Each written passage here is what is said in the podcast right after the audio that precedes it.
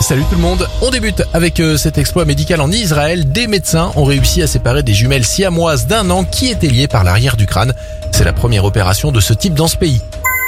Direction les États-Unis maintenant et plus précisément en Californie avec les courageux du jour alors que le feu commençait à se propager à l'avant d'une voiture. Deux passants n'ont pas hésité à sortir un couple de personnes âgées du véhicule.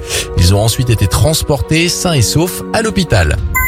Enfin, le petit génie du jour est tchèque. Il s'appelle Mathias. C'est un lycéen qui a mis au point une prothèse grâce à une imprimante 3D pour sauver une cigogne unijambiste qui avait perdu une partie de sa patte durant son premier vol. L'oiseau est désormais en rééducation et réapprend à marcher auprès des vétérinaires. C'était votre journal des bonnes nouvelles. Vous pouvez le retrouver maintenant en replay sur notre site internet et notre application Radioscoop.